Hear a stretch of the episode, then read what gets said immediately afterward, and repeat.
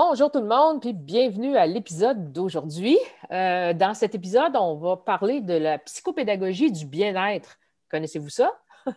ben, Nancy Goyette en a fait son sujet de recherche, puis on va parler ensemble des concepts de base du bien-être en enseignement et comment ajuster nos actions comme enseignants, justement, pour être bien dans notre rôle. Tout ça, bien sûr, dans le but d'accompagner nos étudiants dans leurs apprentissages. Euh, j'ai eu la chance d'assister à un webinaire de Mme Goyette et ça m'a donné l'idée et surtout le goût d'approfondir euh, le sujet. Alors, euh, bonjour Nancy. Bonjour Marc-Claude. Ça va bien? Oui, ça va super bien.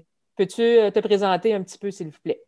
Ben oui, Nancy Goyette, professeure, chercheur à l'Université du Québec à Trois-Rivières au département des sciences d'éducation. Donc, voilà. c'est parfait. Donc, euh, quand, euh, euh, j'ai suivi ton, ton, webinaire, ça m'a, ça m'a vraiment interpellée parce que j'avais pas beaucoup d'idées de ce que c'était. Fait que j'aimerais ça que tu nous parles de comment tu t'es intéressé à ça. Et puis, c'est-tu parti d'un besoin que tu as identifié ou quelque chose comme un problème ou quoi?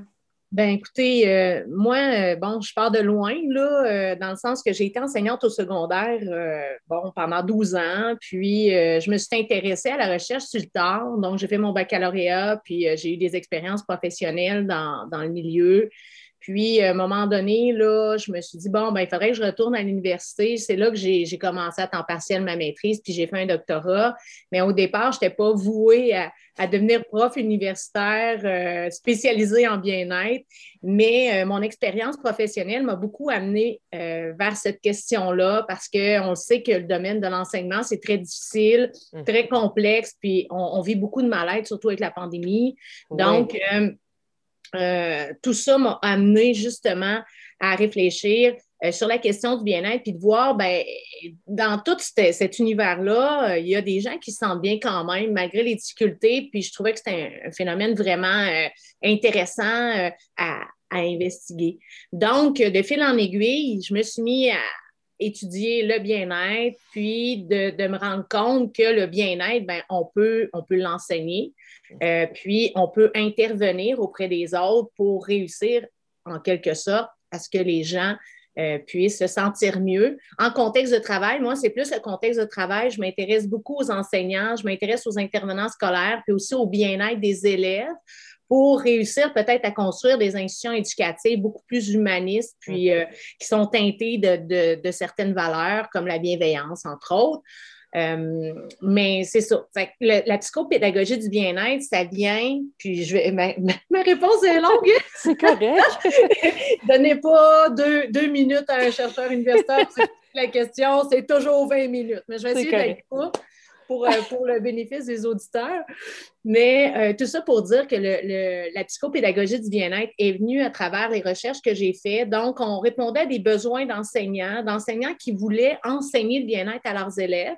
Euh, nos enseignantes étaient du primaire, mais après, je crois qu'il y a des choses qu'on peut transférer à des niveaux supérieurs, là, bien entendu. Mm-hmm. Donc, en écoutant les besoins de ces enseignantes-là, on s'est rendu compte qu'en fait, ben, elles avaient, il fallait juste mettre à leur disposition des outils pour réussir à favoriser un environnement euh, vraiment euh, euh, plus propice à l'apprentissage, au bien-être de leurs élèves.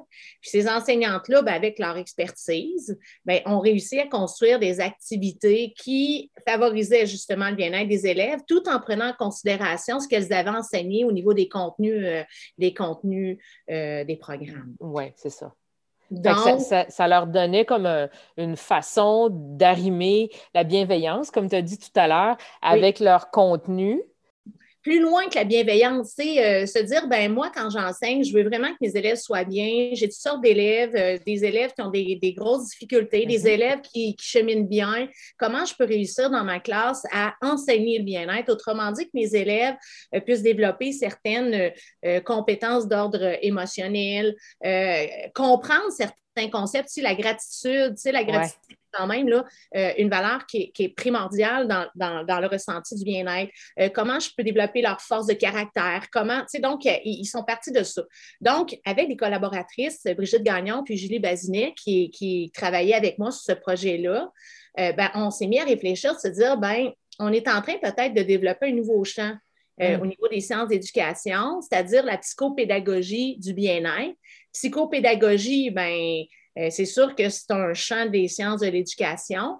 Maintenant, ben, actuellement, nous, actuellement, la psychopédagogie, c'est qu'on sort de la psychologie et de la pédagogie pour réussir à, intervenir, euh, faire, bien considérer dans le contexte éducatif euh, ben, des stratégies pour favoriser l'apprentissage, si on veut. Donc, nous, on s'est dit, ben, on travaille, oui, la psychopédagogie, mais du bien-être. Donc, on sort de la psychologie positive, qui est une science, bien entendu. Là. On va en reparler tantôt, peut-être. Puis, de la pédagogie pour réussir à enseigner le bien-être dans des contextes éducatifs. Donc, c'est de là que c'est parti. Puis, de fil en aiguille, on a travaillé sur des projets de recherche pour voir ben, comment euh, les enseignants peuvent développer un agir compétent là-dedans. Qu'est-ce qu'il faut prendre en compte si on veut, euh, nous, euh, ben, enseigner selon la, ben, la psychopédagogie du bien-être ou intégrer la psychopédagogie du bien-être à travers notre quotidien. Donc, c'est vraiment en réponse à des besoins d'enseignants qu'on a fait ça. Parfait. Fait qu'on on, parle de, bien-être psychopédagogique depuis tantôt. Est-ce qu'il y a une définition dans toutes tes recherches sur laquelle tu es atterri? As-tu cerné le sujet? Oui, on a cerné le sujet. On l'a défini aussi dans certains articles euh, scientifiques professionnels. Euh, mais de façon générale, la psychopédagogie du bien-être s'attarde vraiment euh, au développement de compétences psychologiques émotionnel, social, physique, qui va favoriser euh, l'éducation ou la construction du bien-être en contexte éducatif. Puis ce développement-là, c'est autant chez les étudiants que chez les professeurs. Oui, oui, parce qu'on part du postulat que, euh, d'une certaine façon, ben, l'enseignant qui s'attarde au bien-être, qui veut intégrer ça dans, ses pratiques pédagogiques, qui veut l'enseigner, ben, il doit être bien lui-même. Mmh. Puis il doit développer quand même certaines connaissances issues de la recherche pour bien cerner ça. On n'est pas dans un, dans une approche où on va demander à la personne, ben, c'est quoi le bien-être pour toi, puis comment tu vas l'enseigner? On, part d'une approche où on, fait des formations.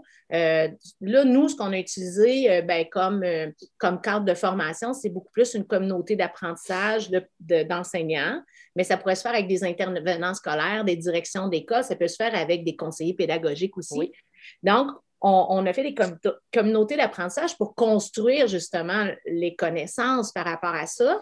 Mais à travers ces communautés-là, ben, on amène de l'eau au moulin concernant vraiment des concepts théoriques associés à la psychologie positive pour bien cerner c'est quoi le, bien-être euh, vu de façon scientifique. C'est quoi les forces de caractère?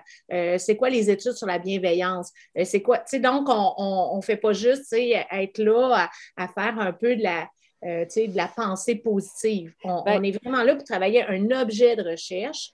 Euh, puis à travers ça, ben, les gens développent euh, ce qu'ils veulent. C'est un peu ça où je m'en allais. Est-ce que la psychologie positive, c'est la même chose que la pensée positive? non. Et ça, c'est un gros problème qu'on a présentement parce que euh, ben, on, on, vit dans un contexte très difficile présentement, puis les gens ont perdu beaucoup leurs repères euh, à partir du moment où euh, ben, la pandémie est arrivée. On avait, c'est une situation inédite qui se vit juste une fois dans notre vie. J'espère.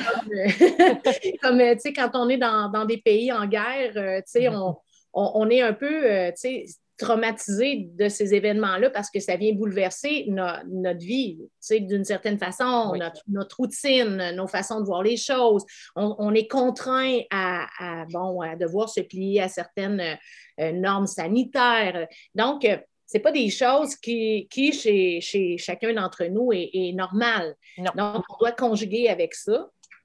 Et euh, c'est sûr que là, ça, ça permet l'émergence de toutes sortes de personnes qui euh, veulent aider, euh, qui ont peut-être des bonnes intentions au départ, mais qui ne connaissent pas nécessairement euh, scientifiquement le sujet. Et là, ben, on voit que ça pullule. Tu sais, des gens, qui, des gens qui écrivent des livres sur le bien-être. Puis là, ah. c'est pas mauvais en soi si ça peut inspirer ou mettre un baume sur le sentiment de mal-être que les individus ont. mais ce n'est pas de la science. souvent, c'est de la psychopathe qu'on appelle. Donc, la pensée positive, de se dire, ah, ben là, pour être bien, il faut que tout ce que je ressens là, de négatif, là, je mets ça de côté, puis là, je fais juste penser positif. Ça, on appelle ça de la, de la positivité euh, toxique. C'est euh, faire l'autruche? Ben là, c'est de faire l'autruche. Puis, au niveau des processus psychologiques, c'est, pas bon. C'est, c'est pas nécessairement bon parce que dans une vie, oui, on, peut, on peut vouloir ressentir du bien-être à tous les jours, puis on le souhaite. Mais euh, dans une vie normale, il est possible qu'il y ait des journées qui ne soient pas euh, positives. Il y a des journées où on ressent beaucoup d'émotions désagréables. Il y a des journées où ça ne va pas. Puis ça, ben, c'est un message émotionnel qui, nous est transmis. Qui est important. puis qui est important. Oui. Donc là, à ce moment-là, ben, il faut réguler cette émotion-là être bien, c'est d'être capable d'envisager ce qui va mal, puis de réguler ce qui va mal, puis d'essayer de trouver un compromis ou d'essayer de trouver une façon de mieux se sentir dans la situation. Tu sais, par mhm. exemple, tu sais, on, voit, euh, bon, on vous annonce aujourd'hui que euh, vous avez un cancer. Euh, c'est bien, bien, une valeur, là, mais on ne peut pas se dire Ah, ben là, ça n'existe pas, puis je suis vraiment pas triste, puis Ah, puis là, ben, je vais, je vais soigner mon, mon cancer en pensant qu'il n'est pas là, ça, c'est de la pensée magique. Mais c'est, il faut accueillir, il faut accueillir l'émotion euh, désagréable. Puis après, ben, c'est, ce qu'on a comme contrôle. On n'a pas de contrôle sur ce qui nous arrive au niveau du cancer, mais on a du contrôle sur notre attitude par rapport à ça. Puis c'est ça qui est important. C'est de voir comment je vais gérer, ça va être quoi mon attitude par rapport à ça, puis comment je peux avancer, puis trouver comment je peux être bien dans cette situation-là malgré, malgré le fait que c'est vraiment déplorable? Si on, transfère ça, mettons dans un exemple, euh, dans une classe, euh, euh, tu sais, là, on parle d'une très mauvaise nouvelle, mais si on transpose ça, mettons, dans un exemple, dans une classe, est-ce que tu pourrais nous faire un parallèle avec ça? Ben oui. Il y a des journées qui, qui sont extraordinaires, puis il y a des journées qui sont moins. Euh, là, bon, c'est sûr que les exemples là, parlent peut-être plus de pandémie parce que depuis un an, on est aux prises avec, avec cette situation-là. Euh, mais on voit beaucoup d'enseignants qui, euh, qui vont vivre des, choses pas drôles, surtout euh, quand on est en ligne. Euh, bon, euh, la formation à distance, c'est quelque chose que les enseignants ont dû, c'est un outil qu'ils ont dû s'approprier vraiment rapidement. Et il y a quand même des différences, on va se le dire, entre l'enseignement en, présentiel et l'enseignement à distance, qui fait en sorte que ben, on travaille très fort pour essayer de planifier des cours à distance et tout ça. Puis, euh, on essaie vraiment de créer une interactivité avec nos étudiants. Euh, puis, c'est facile quand on est en présentiel parce qu'on est tous des êtres socialisés. Puis, euh, la présence nous donne des informations qu'en ligne, on n'a pas. Tu sais, quand mm-hmm. on, circule dans une classe, ben, on le voit que tel étudiant, il va moins bien aujourd'hui au niveau de son attitude. Euh, on voit que tel autre ne euh, comprend pas tel concept. On, on, est capable de cibler euh, nos interventions en fonction des fois du, de, juste voir ben, au niveau du non-verbal de l'élève, l'ambiance de la classe. bon. toute la formation à distance nous amène d'autres paramètres. Hein. Il y a, comme un, un, filtre de plus, hein? Oui. Puis, il y a un filtre de plus, puis d'autant plus qu'il y a des étudiants qui ferment leur caméra. Oui. Donc, on ne sait pas s'ils sont là ou pas. Il y a des étudiants qui sont là, mais qui n'ont pas l'air d'être là tout parce qu'on les voit texter avec leur, avec leur, euh, leur cellulaire. On voit le chien arriver, le chat, le beau-frère, l'enfant, le téléphone. Donc, on, est dans un contexte qui qui est qui est vraiment déplorable. Donc, j'imagine, mettons, euh, comme exemple, un enseignant qui a travaillé pendant des heures sur une activité pédagogique et qui, euh, bon, le met en place et que ça ne fonctionne pas. Mm. Et que les étudiants ne participent pas parce que l'enjeu de la formation à distance, l'un des enjeux, c'est l'interaction qu'on doit créer avec les étudiants pour essayer de les garder euh, ben, là, motivés, engagés. Puis, on n'a pas eu nécessairement comme enseignant une formation pour ça, parce que c'était comme naturel en présentiel de le faire. Oui. Pour certains d'entre eux, même, ben, il y en a en présentiel qu'il n'y avait pas cette compétence-là non plus, là, mais de façon générale, on, était capable quand même de cerner certains. Là, on se retrouve dans une situation où est-ce qu'on a planifié pendant des heures, on met l'activité en place, ça ne fonctionne pas. Ben, dans notre journée, là, on va se dire que ce n'est pas la chose qui, qui va être la plus agréable possible de se rendre compte que tous les efforts qu'on a, mis ne se soldent pas par des résultats qui sont positifs. Alors que c'était ça notre intention, tu sais. C'est sûr que comme prof, on ne planifie pas des activités juste pour le fun. On a une intention pédagogique, puis quand, quand ça ne réussit pas, ben, on se dit, mais maudit, ils n'auront pas appris. C'est ça. Maudit, ils n'ont pas appris, mais ça va plus loin que ça. C'est que souvent, on est bon pour s'auto-flageller et dire mm. Ah, maudit, qu'est-ce que j'ai pas fait? Qu'est-ce que, qu'est-ce que j'aurais dû faire? Mm. Et, c'est là, tu sais, que le, entre en scène le biais de la négativité, d'une mm-hmm. certaine façon, parce que euh, on, est devant un échec. Puis là, je vais mettre échec entre guillemets, parce que pour moi, je, crois que quand on se trompe ou quand il arrive une situation qui est déplorable comme ça, on apprend toujours de cette situation-là. Donc, d'une certaine façon, c'est d'avoir quand même un regard euh, positif qui va nous aider à développer davantage. Mais le réflexe qu'on a, c'est de dire, bien, premièrement, ils n'ont pas appris, puis deuxièmement, bien, j'ai vraiment fait de quoi de pas correct. Pour, pour que l'activité ne fonctionne pas. Ouais. Et pourtant, c'est peut-être pas le cas. Puis le cours, mettons, on va dire que c'est deux heures dans ta journée, trois heures, mais ça se peut que le restant de ta journée a été super bien. Mais tu vas focaliser sur ce qui n'a pas bien été. Puis comme pédagogue, tu vas dire, ben j'ai pas fait telle affaire, j'ai pas fait telle affaire, j'ai pas fait telle affaire. Oui, mais pourquoi dans notre analyse, on sent juste les choses qui n'ont pas bien été au niveau pédagogique? Mm-hmm. Et c'est là que la psychopédagogie du bien-être va aider souvent les enseignants à avoir peut-être ou à changer leur vision de, leur pratique d'une certaine façon. parce que oui, c'est bien de cibler ce qui n'a pas bien été parce que c'est une information importante. Mm-hmm. Mais d'un autre côté, dans ton trois heures, ça, c'est possible que ça ait été un fiasco monumental. C'est possible. Mais c'est possible aussi que dans ton trois heures, il y a eu aussi des moments qui ont bien été avec tes étudiants. Fait que c'est d'essayer d'avoir une vision un petit peu plus objective, se dire, bon, il y a des choses qui n'ont pas marché, mais il y a des choses qui ont marché aussi. Puis là, ça va créer un équilibre au niveau de notre ressenti, de nos émotions. sais, fait que là, on parle de, la catastrophe, puis on, se ramène à une situation où on peut nuancer, dire, ben oui, il y a des choses qui n'ont pas bien été, puis il y a des choses qui ont bien été. Mais le bien-être, la clé, la clé du bien-être dans ce cas-là, c'est de vraiment faire une analyse, mais une analyse qui, va nous faire avancer davantage. Non pas une analyse dire, ben, j'ai pas fait telle affaire, mais dire, ben, telle affaire, je ne l'ai pas fait, mais la prochaine fois, je, mm-hmm. pourrais je pourrais faire ça. Donc, ça nous amène à avoir des solutions. Mais d'un autre côté, il faut qu'on ait quand même un message positif parce que ça va alimenter notre sentiment de compétence. Puis le problème souvent, c'est que les mauvais messages qu'on se donne tout le temps, ben ça alimente notre sentiment d'incompétence, notre sentiment de ne pas avoir de contrôle, notre sentiment de ne pas être un bon enseignant. D'impuissance face à, ben, l'échec, entre guillemets, encore. Puis c'est, euh, ça me fait penser, ma belle-mère, euh, c'est une cuisinière euh, aguerrie, puis elle avait un tablier, c'était écrit dessus, le bonheur, c'est comme du sucre à la crème. Quand tu en veux, tu t'en fais.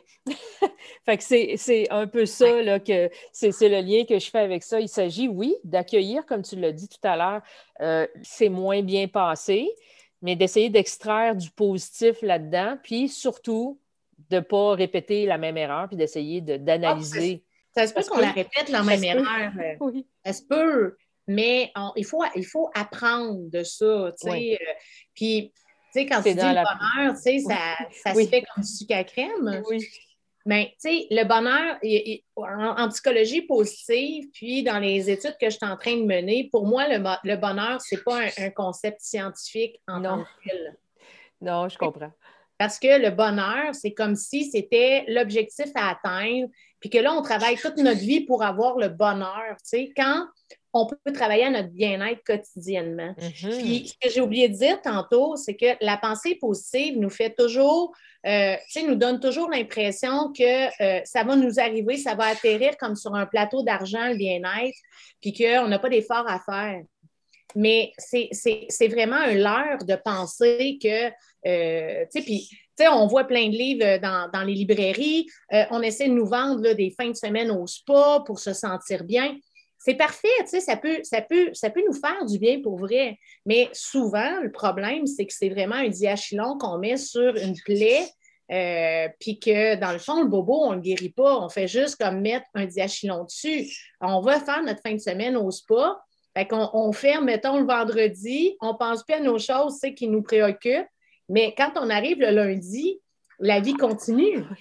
Donc, euh, c'est ça, la quête du bien-être, la quête, il y en a qui vont faire la quête du bonheur. Euh, moi, je pense que ça se construit, le bien-être, mais ça se construit quotidiennement à travers toutes les expériences qu'on vit, positives et, désagréables, pour justement créer un sens. Mais des gens qui veulent vous vendre toutes sortes de conférences, toutes sortes euh, de, livres pour vous dire que vous avez juste à vous faire un chèque d'un million de dollars à mettre sur votre frigidaire, puis que vous allez le gagner, ça, c'est de la pensée magique. Oui, oui, oui. Puis euh, c'est comme tu l'as dit tout à l'heure, c'est zéro scientifique. Alors que c'est ça, ta recherche, elle est, bien, bien appuyée. Puis si on, pense, euh, tu l'as abordé un petit peu, mais le, but, donc, euh, du bien-être au quotidien, c'est, mettons, pour un, pour un enseignant, euh, surtout pour un nouvel enseignant, ça serait à cultiver au quotidien, puis on, va devenir un, enseignant inspirant, motivant. C'est ça qu'on veut. Là. Bien, quand on commence en enseignement, c'est vraiment, malgré toute la formation qu'on peut avoir, puis ça dépend des milieux, la formation que les, gens ont au préscolaire, primaire, secondaire est très différente de la formation au niveau collégial et universitaire. Et, quand on arrive comme enseignant au collégial ou à l'université, ça ne veut pas dire nécessairement qu'on a eu un baccalauréat en enseignement. Donc, c'est des gens souvent qui arrivent disciplinaires, qui ont euh, qui ont vraiment une discipline dans laquelle ils excellent, qui sont spécialistes. Mm-hmm. Et là, on, dit à ces gens-là, ben, il va falloir que tu enseignes ta discipline. Euh, souvent, dans, la pensée populaire, euh, ben, quand on est connaissant d'une discipline, ben, on serait capable de l'enseigner, je veux dire. Mais être un pédagogue, ça prend une formation. Puis, dans notre société, on n'a pas encore comme l'impression que que ça prend une formation pour être enseignant parce que, ben, on le voit là, dans les médias, on voit qu'on valorise peu la, profession. Oui. Ça, c'est vraiment un problème parce qu'un enseignant, un pédagogue, c'est un spécialiste de l'enseignement et de l'apprentissage. Et ça, c'est complexe. Hein, parce que ça se situe dans le cerveau. Hein, et le cerveau, on n'a pas encore tout découvert les zones. Hein? Puis on sait pas, on sait pas, on sait comment ça fonctionne un cerveau, mais on fait des découvertes encore aujourd'hui. Euh, bon, on n'a pas fini d'étudier puis de faire des découvertes scientifiques par rapport au cerveau. Donc, quand on dit qu'on est spécialiste d'apprentissage, ça prend plus que euh, d'avoir de la passion ou euh, d'être capable de bien animer un groupe. OK? On n'est pas, on n'est pas, tu sais, des, des, marionnettes. Des conférenciers. Non, non, c'est ça. Et, et, je reviens avec ce que tu disais tantôt.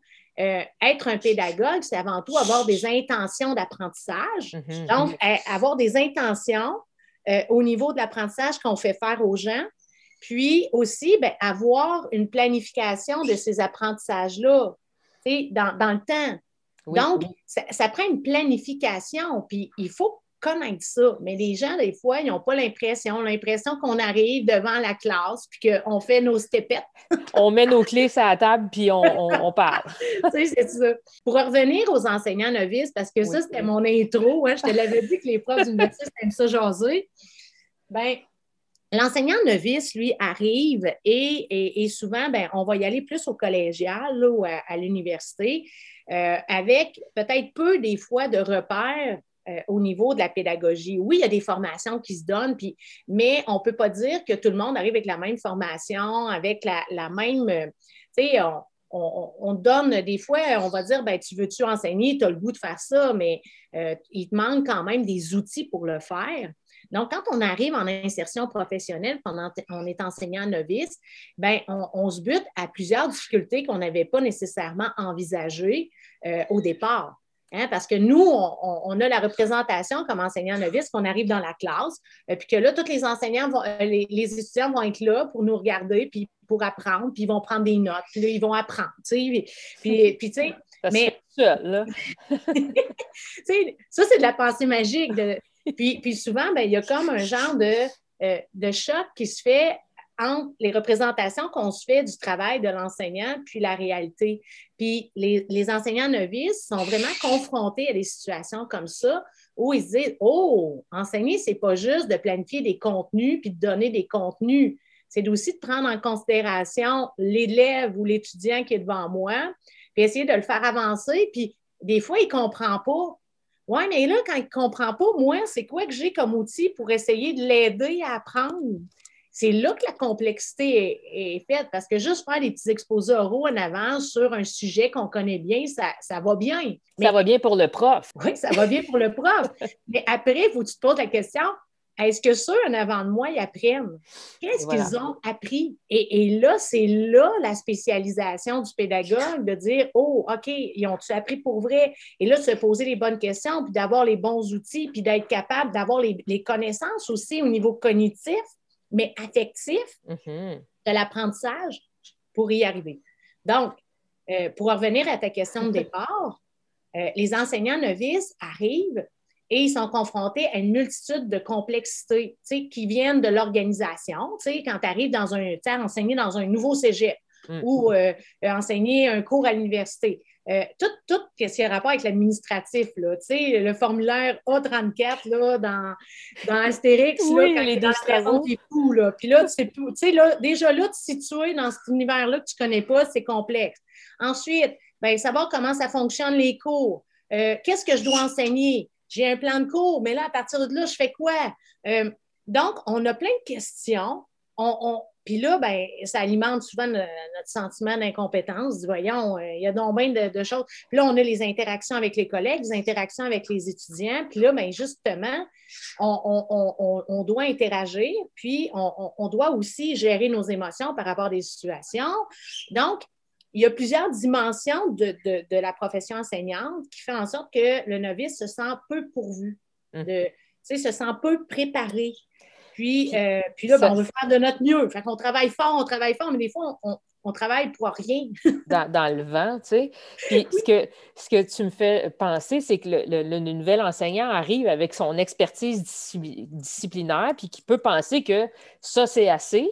Mais comme tu l'as dit, il y a plein d'autres sphères à l'enseignement qu'une fois que tu es dedans, ton expertise disciplinaire est, est, un de plusieurs éléments qui est parfois pas le plus grand que tu dois maîtriser. Oui, et puis au niveau de l'apprentissage, on voit qu'il y a des recherches qui tendent vraiment à dire que l'apprentissage, ben, ça va se faire quand il y a un lien émotif qui est, qui est, créé, quand il y a un lien de confiance. Parce que, dans le fond, enseigner, c'est de, réussir à créer une interaction avec une autre personne. Puis cette interaction-là, elle est nécessaire à l'apprentissage. Tu sais, on a un, bon, Philippe Mérieux, qui est un chercheur là, en sciences d'éducation, qui, lui, euh, bon, il a écrit un livre en 96, mais je trouve que c'est encore d'actualité. Euh, ça s'appelle Frankenstein pédagogue. Et, c'est bizarre à dire, mais lui, il faisait la métaphore avec Frankenstein comme quoi, tu sais, on, euh, puis c'est vraiment intéressant parce que il dit l'enseignant, nous, l'enseignant, là, on, crée la bête, tu sais, Frankenstein. Et, ce qui arrive, c'est que c'est difficile comme enseignant de voir le produit fini de, ce que l'on fait en classe. Tu parce que nos enseignants, euh, ben, nos étudiants arrivent en classe et suivent notre cours. Mais on n'est pas, tu sais, après, ils vont faire le cours d'un autre, d'un autre, d'un autre. Et et, ce qui arrive, c'est qu'on interagit avec des personnes avec qui on, ne voit jamais le produit fini. Nous, on va donner juste comme une pièce du puzzle de, son, euh, de sa formation. puis, puis, on construit notre Frankenstein dans notre programme, si on veut. Fait que chacun amène sa pièce pour pouvoir construire notre, notre étudiant. Mais d'un autre côté, l'étudiant, quand il arrive, lui, là, y a-tu envie d'avoir une interaction avec vous? Est-ce qu'il est motivé à l'apprentissage? Est-ce qu'il arrive, lui, puis il a déjà, il a déjà un vécu, il a des croyances, il a des connaissances. Quand il arrive, ben, il n'est pas là à, être ouvert à l'apprentissage. Il faut réussir. Mais il y en a que oui, il y en a qui sont motivés, qui sont là, puis sont contents. Mais de façon générale, il faut quand même que l'enseignant réussisse à créer un lien de confiance avec l'étudiant. Puis c'est dans ce lien de confiance-là qu'on va réussir à, à les guider encore davantage. Tu sais, tantôt, tu disais, ben, tu sais, comment être motivant, comment être inspirant. Ben, ça passe pas par seulement être un connaisseur de ces contenus. Ça peut pas passer juste par là. Ça passe par la fibre affective, la fibre émotionnelle. Puis, tu sais, puis il faut qu'il y ait un équilibre aussi. S'il y a des enseignants qui sont juste là à jouer du violon avec leurs étudiants, qui ont des bons liens de confiance, mais qu'ils ne vont pas exploiter les contenus d'apprentissage, je veux dire, on, peut aller faire d'autres activités qu'aller à l'école ensemble. Je veux dire, il faut réussir à créer un équilibre entre les intentions, les intentions, le contenu d'apprentissage, les intentions pédagogiques, parce que notre rôle, c'est d'enseigner. Oui. Mais d'un autre côté, être conscient que cet enseignement-là passe par des canaux euh, qui sont beaucoup plus affectifs et émotionnels. Puis souvent, euh, ben, les enseignants ne savent pas comment faire. Ils arrivent avec une grande expertise au niveau des contenus, mais ne savent pas comment, euh, comment je pourrais dire, travailler avec l'humain en avant. Puis il y a, il y a, il y a dans, bon, dans les années précédentes, si on recule, ben, on se disait comme enseignant, notre rôle, c'est de donner des contenus. Notre rôle, c'est vraiment l'enseignement des savoirs. Sauf qu'avec toute la, massification, depuis les années 60, là, on a massifié dans les institutions scolaires, c'est-à-dire qu'on a permis à tout le monde de pouvoir aller à l'école, on a démocratisé l'éducation. Et là, on s'est retrouvé avec toutes sortes de gens, une hétérogénéité d'étudiants vraiment euh, très grande, parce que ça, c'est c'est en voulant donner l'éducation à tous, ben, veux, veux pas, on arrive avec beaucoup de personnes très différentes et ça va, ça l'a complexifié aussi la tâche de l'enseignant. Parce que là, il ne fait pas juste donner des contenus, il ne délivre pas juste des contenus, il doit aussi s'attarder à l'apprentissage. C'est là la complexité. Puis ça, ça cette adaptation-là, puis cet équilibre-là dont tu parlais tout à l'heure entre le contenu puis l'affectif, mettons, si on peut simplifier ça comme ça, c'est propre à chaque nouveau prof. Hein? Puis c'est au nouveau prof de, le découvrir en prenant acte des moins bonnes journées, puis de, de, de construire une façon d'être, une, façon de, véhiculer le bien-être. On peut-tu dire ça comme ça? Oui. Euh, ce qui arrive aussi, c'est que dans la formation des enseignants, on va beaucoup axer sur l'acte d'enseigner. Parce que de façon, je veux dire, il ne faut pas se le cacher. C'est important que les gens sachent ben, comment planifier un cours, euh, comment euh, piloter un cours, comment être capable de le donner, l'animer, être capable de bien gérer la classe, hein, parce que même au collégial, à l'université, il y a de la gestion de classe à faire, on va se le dire. Être capable d'évaluer ces gens-là. Donc là, l'intention d'apprentissage n'est pas juste de dire, ben moi, je vais leur faire apprendre des choses, mais c'est d'essayer d'aller voir s'ils ont vraiment appris. Donc, ça, c'est l'évaluation. C'est le rôle de l'évaluation. Donc, euh, être capable justement aussi d'adapter euh, notre enseignement à certains étudiants qui, sont, euh, qui ont des difficultés au niveau de l'apprentissage. De plus en plus, on essaie d'inclure des étudiants qui ont des difficultés au niveau de l'apprentissage. Oui. Dans un processus d'intégration, de, de vouloir inclure ces gens-là. Puis, puis c'est vraiment, vraiment super parce que là, ça permet justement à à n'importe qui de pouvoir avoir accès à l'éducation. Maintenant, ben, c'est de se donner aussi les ressources pour réussir à y arriver. Puis les enseignants n'ont peut-être pas tous, ils sont pas tous, ils n'ont pas tous les, ressources nécessaires pour aider des, étudiants qui ont des difficultés qui sont euh, quand même grandes, euh, avec des problématiques répertoriées. Là, Donc, euh, les TDAH, on voit arriver beaucoup de déficits d'attention, les étudiants qui ont des dépressions aussi, des étudiants qui ont une détresse psychologique ou des troubles mentaux là, répertoriés. Les TSA, oui, on voit aussi beaucoup d'Asperger avec qui sont dans le, spectre de l'autisme aussi. Oui. Mais c'est super. Je veux dire, oui, mais... notre système, c'est super, oui, puis non, c'est que notre système est ouvert à, la diversité et des apprenants, puis ça, c'est un beau gros pas en avant pour avoir des institutions éducatives qui sont euh, comme on pourrait dire, ben, inclusive. D'un autre côté, ce qui, ce qui achoppe là-dedans, souvent, c'est le manque de ressources des gens pour réussir à bien guider ces personnes-là. Là, tu dois entendre mon petit perroquet. Hein? Oui, je l'entends. Ça met de l'ambiance. Fait que, euh, on pourrait, euh, mettons, tantôt, tu as abordé le sujet de, la motivation euh, euh, des étudiants. Tu sais qu'on contribue à ça, nous, comme profs, mais quand on cultive le bien-être dans nos classes, est-ce que, tu sais, tu as parlé du rôle de l'enseignant aussi, mais quand on cultive le bien-être dans nos classes, est-ce que la motivation, est-ce qu'il y a un effet? As-tu mesuré des effets sur la ben, motivation des étudiants? Non, j'ai pas, pas fait de, j'ai pas fait d'études sur la motivation pour l'instant des étudiants par rapport aux interventions parce que euh, mon, ben, moi, la population que je visais, c'était plus les enseignants au départ parce que euh, présentement, on, est dans notre société beaucoup focalisé sur euh, ben, la, réussite éducative des étudiants ou des, des, élèves. Euh, puis, puis c'est la mission. La mission oui, c'est la mission aussi de, de l'institution éducative, d'assurer la réussite. Maintenant, puis là, ben, on s'intéresse beaucoup aussi au, bien-être des élèves ou des étudiants parce qu'on se rend compte là, que présentement, bon, la santé psychologique est en décroissance, ça ne va pas bien. Puis, puis, puis c'est tout à notre honneur d'avoir cette préoccupation-là.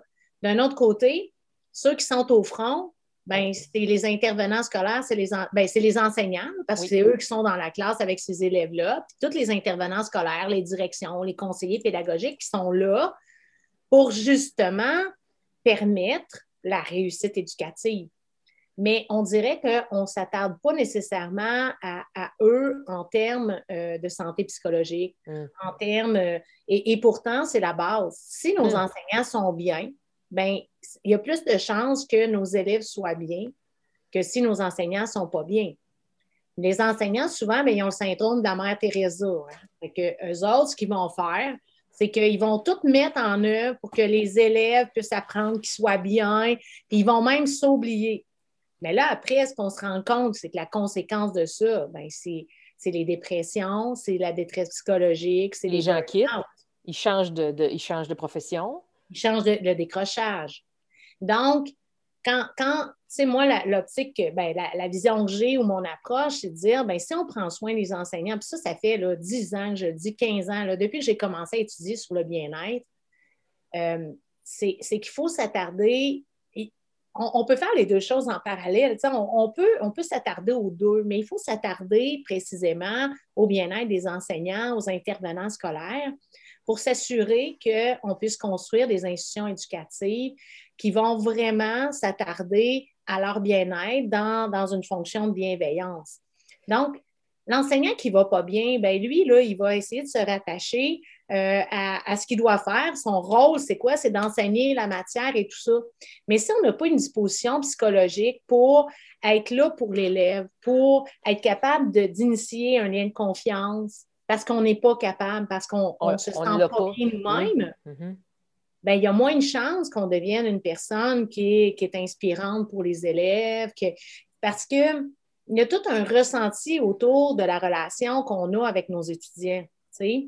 Puis là, je ne dis pas, bon, là, essayez de vous faire aimer par les étudiants. C'est pas ça. L'idée, c'est vraiment pas ça, là. C'est pas de dire, hey, moi, je veux devenir famous. Oui, c'est ça. Je vais avoir un nombre de likes, là, sur, mes réseaux Je vais être cool. Non, non, c'est pas ça du tout. C'est juste que il faut faire, il faut faire attention à, notre santé mentale. Il faut mhm. faire attention à notre santé physique. Puis, il faut être à l'affût pour, euh, pour réussir à établir des limites.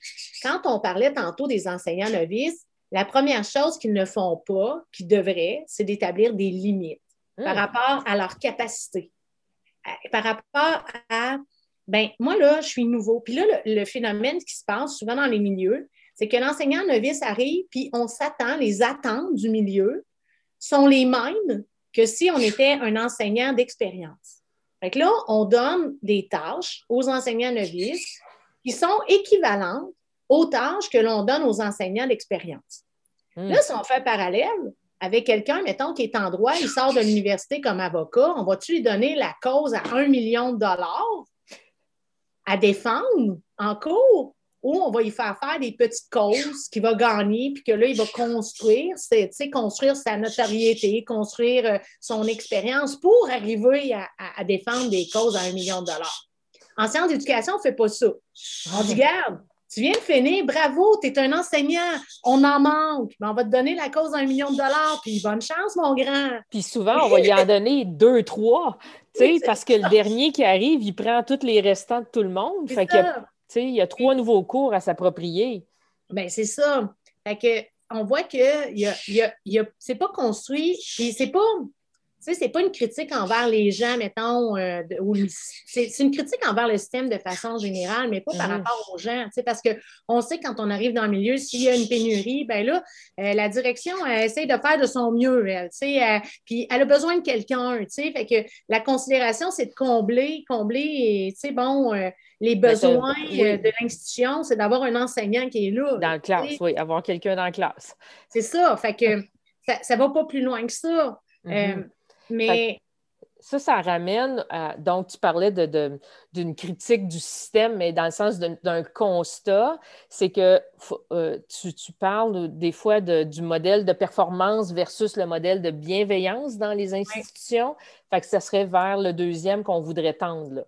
Puis, comme, tu sais, nous, comme, comme enseignants, euh, euh, neufs ou pas, comment on peut participer à, à ce changement? Parce que c'est comme un paradigme, hein, euh, à ce changement de, paradigme-là.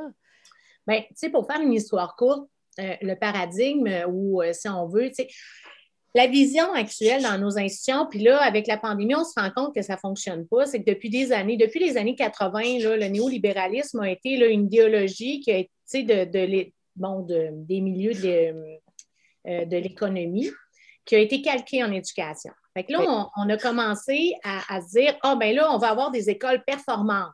Et puis là, euh, on, s'est dit, ben là, à l'école, on veut que les gens réussissent. Fait que là, euh, ben. C'est quantifiable puis mesurable. Oui, il faut que ça soit mesurable. il faut que les enseignants et les institutions soient imputables par rapport à ça. Puis euh, ensuite, ben, euh, euh, c'est là qu'on a vu la montée aussi de l'individualisation. Parce que les années 70, dans, dans le milieu scolaire, c'était beaucoup plus collectiviste. Bon, l'école était là, puis en plus, on sortait bon, de la Révolution tranquille, puis là, on était content de pouvoir donner accès à l'éducation à tout le monde. Mais là, avec les années 80, puis tout, il y a eu aussi une crise financière assez extraordinaire à ce moment-là. Bien là, on s'est orienté vers un nouveau système de valeurs qui a été calqué dans, notre, dans, nos institutions éducatives.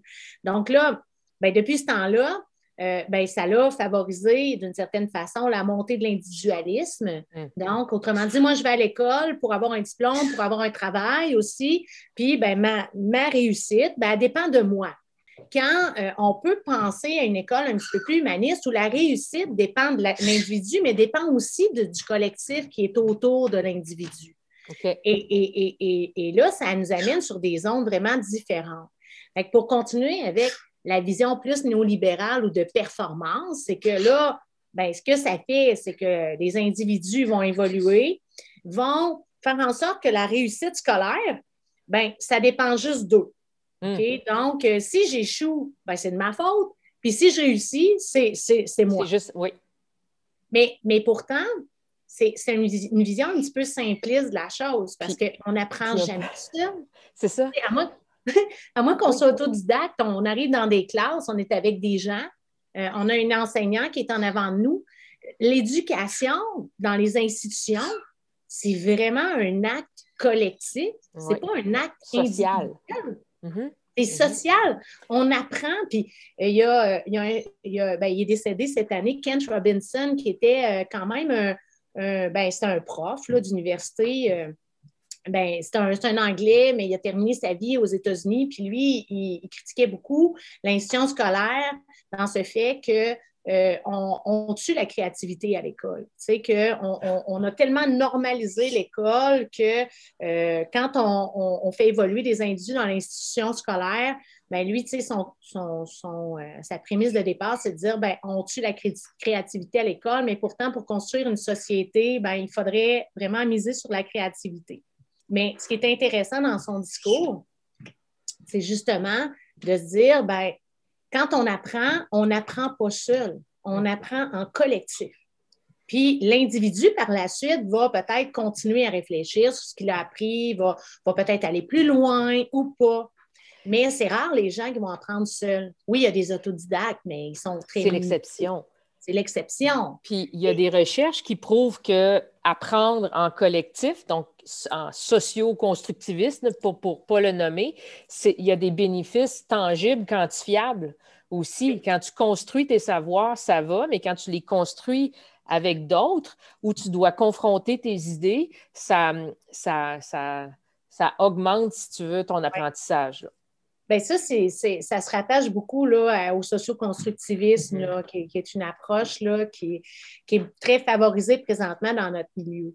Donc, tout ça pour dire que dans notre système, ben, on a des valeurs qui sont beaucoup plus axées sur le néolibéralisme ou en tout cas des valeurs. Là, et on, on, tend à, vouloir avoir un retour du balancier parce qu'on se rend compte que ces valeurs-là, je ne dis pas que c'est des mauvaises valeurs, c'est une façon de voir les choses, c'est une perspective. Mais on voit que ça, ça, de plus en plus dans l'institution scolaire, ça a des ratés. Ça a des ratés parce qu'il y a beaucoup de conséquences par rapport au fait qu'on met sur l'individualisme la performance. Puis la performance, il faut le dire, ce n'est pas quelque chose de négatif en soi. La performance, c'est qu'il faut la gérer, il faut la réguler pour qu'elle devienne un élément positif. Il y a des gens là, qui vont, des athlètes olympiques, là, ils carburent à la performance, là, puis ils vont faire des choses extraordinaires. Puis s'ils sont bien coachés, par leurs entraîneurs, par, euh, ben, leur entourage. La performance est quelque chose de très positif pour eux. Mais ce qui arrive, c'est que dans l'institution scolaire, on dirait que la performance a, pris comme une tangente beaucoup plus connotée négativement. Et là, ça a fait naître ben, les, troubles d'anxiété de performance, euh, donc euh, les dépressions. Il y en a qui ne dorment pas pour leur cote R. C'est ça. donc, on a, on a comme tout basé notre système sur, un, sur, mettons, des valeurs qui ne coïncident pas nécessairement avec tout le monde. Ce n'est pas tout le monde qui va être bien dans la performance. Mm-hmm. Mais ça ne les empêche pas d'apprendre, ces gens-là, mais il faut avoir d'autres perspectives à leur offrir. Donc, on a comme un retour du balancier parce qu'avec la pandémie, on s'est rendu compte qu'on ne peut pas performer. notre vie est chamboulée, je l'ai dit au départ, on ne peut pas ah. performer. Puis il y en a plein qui performent présentement, mais ces gens-là, euh, on réussit à être résilient, puis euh, on, réussit, mais performer positivement, je parle, parce qu'il y a des gens que la performance, ils l'ont derrière la cravate, là, puis ils se rendent malades avec ça. Même encore aujourd'hui, la pandémie les rend malades parce qu'ils veulent performer comme avant la pandémie. Puis ils ne peuvent pas, c'est ça. Tandis qu'il y a des gens que, quand la pandémie est arrivée, ils se sont ajustés, ils se sont adaptés, ils ont été résilients, ils ont été capables de transformer leur travail pour devenir performant à travers ce travail-là, mais de façon harmonieuse. Donc, la performance, ce n'est pas quelque chose de négatif, c'est quelque chose qu'il faut vraiment qu'on régule, qu'on réussisse à, réfléchir pour pas que ça devienne un, objet, euh, ben, un objet euh, désagréable Oui, c'est ça. Puis quand euh, on a ça en tête comme enseignant, puis je termine là-dessus, excuse-moi, je te coupe là, mais ben quand on a une vision de la performance qui est beaucoup plus humaniste, c'est là que, comme enseignant, on peut en faire bénéficier nos étudiants.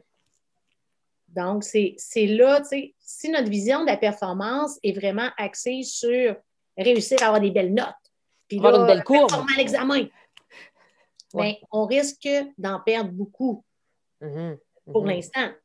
Si on met en place vraiment une philosophie où la performance c'est d'essayer de se dépasser soi-même, que euh, de réussir à, évoluer dans nos apprentissages, euh, puis qu'on essaie de motiver nos élèves, nos étudiants à, performer, mais, mais pas dans le sens de performer pour avoir une belle note à l'examen, mais de dire Hé, regarde, tu sais, comment tu t'es développé comme être humain à travers ça. Mais là, à ce moment-là, on a plus de chances de les garder. Absolument. Si on, avait commencé à parler un peu de, stratégie ou de trucs euh, pour les nouveaux profs, tantôt tu avais parlé, euh, la première chose à faire pour les novices, c'est d'établir des limites. est-ce que ça, va dans la préparation du cours, des disponibilités qu'ils donnent pendant qu'ils donnent le cours? Comment, euh, comment tu traduirais ça, mettons? Bien, les, les novices, comme je disais, ils font face à plein, plein de choses en même temps. Mm. Donc, euh, c'est sûr que tout est une première fois euh, quand on commence et euh, on n'a pas nécessairement tous les outils pour être efficient dans notre travail. Fait que là, souvent, ben, on, va, on va être efficace parce qu'on va arriver, on va atteindre nos buts, mais sais, ça va peut-être prendre beaucoup plus d'heures que. À quel prix? C'est à quel prix aussi, tu sais? Puis des fois, on s'attarde sur des choses qui n'ont pas vraiment d'importance. Donc, Euh, donc, c'est pas grave si tu ne fais pas ton animation avec crédit en ligne. Puis enseigner. Oui. Mais là, si tu dis, moi, là, je vais être super performant, puis là, tu vas voir, là, je vais vraiment. des clowns puis des ballons. oui. puis là, là, tu te mets à, étudier ben, comment Prédit marche. Puis là, tu fais des montages vidéo, puis des capsules, puis ça il y a des gens d'expérience qui vont être rendus là, puis qui vont être capables de faire ça parce que pour eux, euh, planifier, ça va être facile. Euh, ils savent où c'est qu'ils s'en vont, ils connaissent leur contenu. Quand on est rendu là, dans notre, expérience de prof, ben là, on, peut se permettre de dire, OK, ben, je vais explorer des zones que, je ne connais pas, je vais commencer à faire des capsules. Puis c'est motivant parce que là, tu sais, ça nous aide dans notre sentiment de compétence. On sent qu'on développe quelque chose par rapport à, notre objet, tu sais, euh, euh, d'enseignement. Quand on commence, là, moi, ce que je dirais, c'est de rester simple, OK, d'y de, aller avec tu sais, dans le fond, l'important, c'est de bien enseigner ce qu'on a enseigné, puis de rester dans la simplicité, puis de ne pas mettre de feu d'artifice. C'est de vraiment se centrer là-dessus pour être capable de fournir euh, ben, une, une performance, une performance. prestation. mais une prestation, c'est le mot que je cherchais. une prestation euh, qui, va être bien pour les, les étudiants. Puis l'important, c'est de vraiment avoir ses intentions pédagogiques, puis d'être cohérent dans ces intentions-là. Donc, c'est beaucoup plus au niveau de la préparation de nos cours, d'être cohérent dans les contenus, euh, peut-être ajouter une ou deux petites activités le fun là, qui pourraient là, favoriser l'apprentissage, mais, mais pas, pas se mettre comme objectif d'être comme le prof, ça fait 20 ans qu'il est là. Hmm. Pas se comparer, pas se comparer à ces gens-là, parce que c'est comparer des pommes et des bananes. Euh, on peut pas, on, peut pas être comme un enseignant d'expérience. Le milieu voudrait bien, nous engager avec toute, toute, toute l'expérience que les enseignants ont quand ça fait 20 ans qu'ils sont là. Mais on ne on peut pas. on définit nos limites par rapport au travail que l'on a à faire.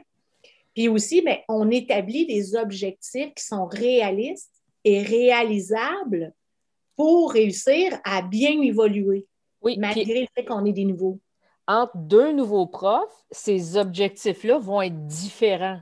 Oui. Ça, c'est important de le dire. Il n'y a pas de. C'est pas de mur à mur. Là. Ce, qui, ce qui va être ce qui va représenter la cohérence, euh, l'indulgence et la simplicité pour un, c'est pas nécessairement, ça va, ça va se traduire différemment pour quelqu'un d'autre qui arrive, oui, avec un bagage de débutant, mais qui pourra l'articuler euh, différemment. Hum, c'était ça que je voudrais peut-être mettre en évidence, c'est qu'il n'y a pas de, moule pour un nouveau prof, tu sais. Euh. Non. Puis, souvent, les, nouveaux profs ne sont pas bienveillants envers eux, puis ils vont se comparer. Puis hum. il faut arrêter de se comparer de se comparer avec les, anciens profs. Hum. Mais moi, le mot que j'aurais à dire pour les anciens profs, pour, euh, pour les vieux, là, les gens d'expérience, c'est d'être bienveillant envers les jeunes. Parce que moi, quand j'ai commencé comme enseignante, ça, je trouvais ça déplorable, tu sais, puis c'est ça qui m'a amené à, vouloir travailler sur le bien-être. C'est que ça m'est déjà arrivé comme jeune enseignante parce que moi, j'ai eu une insertion professionnelle, c'est le début des années 2000. C'était épouvantable, là, dans le sens qu'il n'y avait pas de pénurie d'enseignants du tout. Il y avait des enseignants, ça faisait 15 ans qui étaient dans le milieu, qui n'avaient pas encore de poste. Hum. C'était, euh, donc, on était formé à l'université, on n'était même pas sûr d'avoir un job en enseignement. Donc, les années 2000, juste avant le bug, puis, dans, on, fait, on, pouvait, pour réussir à grappiller quelques, quelques suppléances ou quelques contrats. Et, je me souviens d'avoir entendu des enseignants d'expérience dans la salle de prof dire Hey, moi, là, j'ai rushé là, quand j'ai commencé, là, ben là, c'est votre tour. Quel, quel, c'est tellement pas bienveillant. Puis, puis là, ben, la culture professionnelle, elle n'aide pas des fois à ressentir du bien-être. Mm-hmm. Parce que, justement, on va donner les meilleures classes, les classes qui sont faciles aux enseignants d'expérience parce qu'ils disent, ben moi, j'ai rushé pendant 20 ans, fait que je veux avoir... il y en a des, profs qui disaient, ah, oh, ben moi, là, j'ai la crème, surtout, ben moi, j'étais au secondaire. Fait que là, il y avait les mathématiques fortes, les mathématiques faibles, et il ne faut pas dire faibles, mais en tout cas, vous savez. Puis là, il disait, ah ben moi, là, en mathématiques, là, euh, je veux juste avoir la crème, tu sais. Fait que là, il prenait les mathématiques fortes, ah, tu sais, pour avoir la crème, pour pas avoir de troubles. Et pourtant, l'enseignant d'expérience a beaucoup plus d'outils pour être capable de faire une gestion de classe avec des élèves qui ont de la, difficulté mm. que le nouveau qui arrive, puis que lui, il faut qu'il s'approprie la matière, euh, qu'il faut qu'il gère des classes. Euh, puis c'est sûr qu'on arrive comme nouveau, on n'a pas super confiance en nos moyens, on n'a pas un sentiment de compétence euh, super élevé. Donc, il manquait de bienveillance à cette époque-là mm. envers les nouveaux. Là, maintenant, on dirait qu'il y a comme un renversement de vapeur parce que vu qu'on est en pénurie, là, les milieux disent Oh, il faudrait peut-être prendre soin de nos novices. Hey, ils viennent de. Oui, ils allument, là. ils allument, mais mon doux Seigneur, mm. ça démontre à quel point il y a eu des dérives par rapport aux valeurs néolibérales, aux valeurs de performance, de l'individualisme. Puis la pandémie, ce que ça amène, c'est des valeurs plus humanistes, dans le sens qu'on se rend compte que comme enseignant, il faut qu'on travaille ensemble. Euh, il faut qu'on essaie vraiment de se soutenir euh, dans tous ces changements-là incessants pour réussir à, faire partie du groupe de, parce que l'isolement, c'est qu'est-ce qu'il y a de pire présentement? un, sentiment d'appartenance. Oui. Puis les novices, bien, quand ils arrivent, bien, il faut les accueillir. Il faut dire Hey, viens-t'en dans la gang. Puis on va t'aider. As-tu besoin de quelque chose? As-tu besoin de quelque chose? Parce que les novices n'iront pas. Ils ne vont pas aller le demander. Parce que là, ils vont dire. Ils sont tellement submergés par tout ce qu'ils ont à faire. Ils ne sont pas juste submergés. Ils vont dire ben là, si je vais demander de l'aide, ils vont penser que je ne suis pas bon. En plus. Ben oui, ils vont penser que je ne suis pas capable de faire la tâche. Euh, donc, ils, vont essayer, ils, ont besoin de ressources, mais ils ne le diront pas. Puis ils ont une pression. Ils disent ben là, si la direction sait que j'ai besoin d'aide pour gérer ma classe, ils vont penser que je ne suis pas bon ou euh, si j'ai besoin d'aide pour essayer d'arrimer mes intentions pédagogiques dans mes planifications, ou j'ai des besoins d'aide pour comprendre le plan de cours. Je ne suis pas compétente. Je dis, un, mm. plan de cours au collégial ou à l'université, y a-tu quoi de plus basique que ça, dans le sens qu'il n'y a pas bien d'informations? Là? Non. Il faut qu'on se débrouille là, au niveau des contenus. Oui. Donc, y a-tu moyen, tu sais, des gens bienveillants dans les milieux éducatifs qui vont se tourner et dire Hey, le jeune, OK, toi, euh, ben, c'est Ginette qui donnait ce cours-là l'année passée. Euh, puis là, si Ginette est là, ben Ginette, elle ne peut pas aller voir le novice et dire ben, Regarde, moi, je vais faire ça de même. Euh, ça, ça marche, ça, ça marche pas. Puis n'hésite pas, viens me voir. Mais là, le, le problème qu'on a aussi, parce que je sais que des enseignants, ils vont dire ben oui, là, elle vit dans son monde de l'ICOM. Les enseignants d'expérience, ils n'ont pas plus de temps que les enseignants novices non plus, hein, parce que, dans le fond, dans mon analyse, le problème, c'est le temps. On n'a pas le temps. On n'a pas le temps. On est tout le temps en train d'éteindre des feux. On est tout le temps en train d'essayer de régler des problèmes. On n'a pas de temps de réfléchir sur nos pratiques. Puis si on a du temps, ben, euh, on, va, on va essayer de faire, oh, de se faire avancer les affaires. Parce que là, hey, là, tout est. Tout est, pas normal. C'est pas ah, normal d'avoir du temps. Oui, c'est pas normal. Là, qu'est-ce que je vais faire? Donc, on n'a pas une culture qui est ancrée dans le retour sur soi pour essayer de faire avancer nos affaires parce qu'on n'a pas de temps. là, souvent, ben, les novices n'ont pas de temps, les enseignants expérimentés n'ont pas de temps, ne euh, veulent pas nécessairement interagir parce que pour eux, c'est c'est du temps supplémentaire qu'il y aurait à donner parce que ce n'est pas reconnu, ça non plus, tu sais, dans les milieux. Donc, tu le fais sur ton propre temps. Là, à un moment donné, tu fais des choix parce qu'on a 24 heures dans une journée. Fait qu'on dirait que des fois, la façon que nos systèmes sont faits, bien, ça, favorise le mal-être des individus, mm. mais il faut, faut, travailler ensemble. Donc, les valeurs humanistes, ben, c'est travailler en équipe, c'est de s'attarder aux autres, d'avoir de l'empathie. Euh, puis pas là, de l'empathie, tu sais, il faut, faut penser à soi, il faut être mm. bienveillant envers soi-même. Faut, parce que si on arrive puis qu'on est mal, dans, on arrive dans une institution, on est mal dans, notre milieu de travail, mais ben, ça se répercute sur les autres. Oui, Donc, on dans a notre classe. aussi, dans notre classe. Fait mm-hmm. qu'on a comme une responsabilité de, de, prendre soin de nous pour les autres, pour tenir l'école à bout de bras, parce qu'on sait qu'on tient nos institutions à bout de bras présentement. Mm-hmm, mm-hmm. Puis le bien-être que l'on, que l'on vit, mais il faut le vivre pour soi. Il ne faut pas le faire parce que c'est une obligation de certaines institutions, parce que là, on voit qu'il y a des institutions là, qui vont vraiment miser sur le bien-être. Là, c'est important que tout le monde soit bienveillant. Mais est-ce que c'est pour, c'est pour nourrir quel but? Mm. Est-ce que c'est vraiment parce qu'on veut que nos gens soient bien ou parce qu'on veut que nos gens soient performants et réussissent à répondre aux attentes? Il faut faire attention à ça aussi, parce que c'est bien beau parler de bien-être dans les institutions, mais si ça sert un, but ou un objectif qui est peut-être moins louable, on, je trouve qu'on rate la cible. Absolument.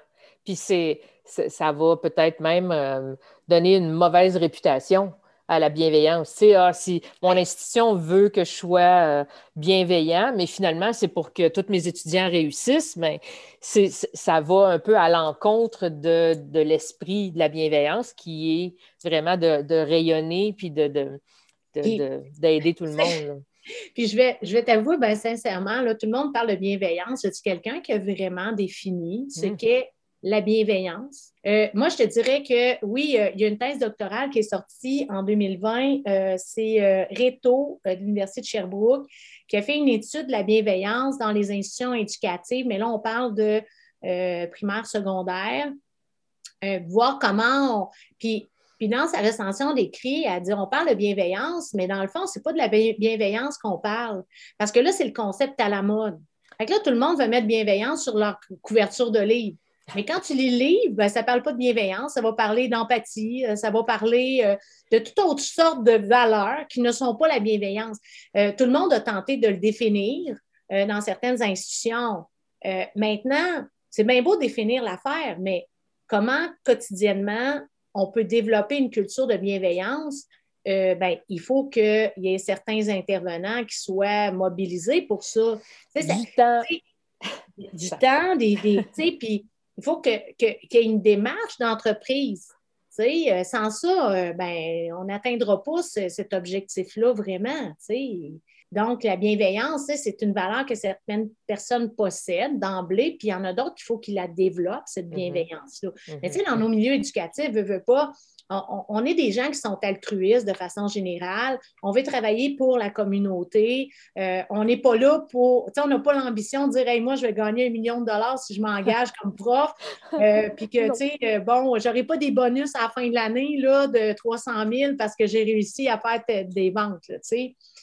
on le fait vraiment, dans le fond, dans un objectif bienveillant. On va le faire avec beaucoup d'altruisme aussi. C'est juste qu'à un moment donné, ça épuise si on n'a pas les ressources nécessaires pour le faire. Mm-hmm. Fait que pour, terminer, aurais-tu euh, des trucs pour. on en a parlé un peu, hein, mais pour les nouveaux profs, là, pour essayer d'intégrer davantage du bien-être euh, dans leur ben, pratique? oui, il y a plusieurs. Euh, ben, tu sais, ce qu'on n'a pas parlé et qu'on n'a pas abordé, c'est que le bien-être, il y a des éléments. Il y a des éléments euh, qui, euh, qui, qui, sont mesurables. C'est pour ça que c'est issu de la psychologie positive. C'est Seligman qui, qui, a travaillé là-dessus. Il y, a, il y, a, cinq éléments qui favorisent le bien-être qu'on appelle le PERMA parce que c'est comme l'acronyme. Donc, le P, c'est euh, ben, en anglais PERMA, là, mais c'est en français, c'est les émotions positives. Donc, les émotions positives sont un élément qui va favoriser le bien-être. Pour des enseignants novices, mais moi, je parlais pour les enseignants en général, euh, c'est d'essayer de cibler qu'est-ce qui vous génère, qu'est-ce qui génère dans votre journée des émotions positives. Ça peut être prendre un café avec un collègue, ça peut être de lire euh, un livre qui vous passionne, euh, ça peut être d'aller, je ne sais pas moi, regarder des vidéos de chats sur YouTube. C'est des choses là, qui, sont, qui sont très, très simples. Mais c'est de se connaître et de savoir qu'est-ce qui génère pour vous des émotions positive. Puis, ce n'est pas nécessairement les émotions, tu sais, c'est vraiment aller voir au jour le jour qu'est-ce qu'il faut. Puis, quand vous savez qu'il y a quelque chose qui génère vraiment des émotions positives, bien, vous les gardez puis vous essayez de le reproduire à l'infini. OK? Donc, émotions positives. Il y a des gens qui vont, ils vont beaucoup aimer les relations positives. Fait qu'on a des bébites sociales dans notre entourage. Ces gens-là ont besoin des autres, ils ont besoin de s'asseoir, ils ont besoin de jaser, ils ont besoin d'établir des bons liens avec leurs étudiants. Euh, donc, quand on sait que pour nous, c'est primordial d'avoir des liens avec les autres, bien, on s'arrange pour créer des liens harmonieux. Puis on s'arrange pour avoir des personnes qui nous entourent, qui vont nous amener justement cet élément-là.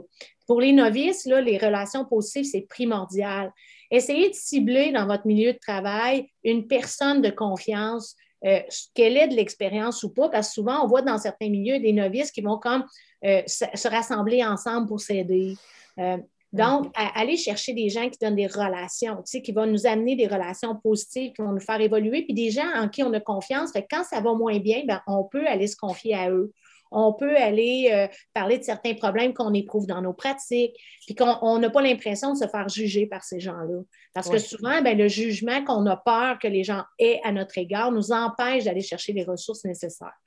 Ensuite, il y a le sens. Le sens, là, c'est vraiment un élément qui est primordial chez les enseignants. Les enseignants qui ressentent du bien-être, selon les études que j'ai faites, euh, c'est des gens qui réussissent à construire un sens euh, de leur profession. Puis ce sens-là, ça ne se construit pas juste à travers les choses positives qu'ils vivent, mais à travers les épreuves aussi, euh, les choses un petit peu plus désagréables qu'ils ont vécues. Mais à travers ça, ben, quand on leur pose la question, ben, pourquoi tu es enseignant? Ben, ils vont dire, ben, je suis enseignant pour X, Y raison.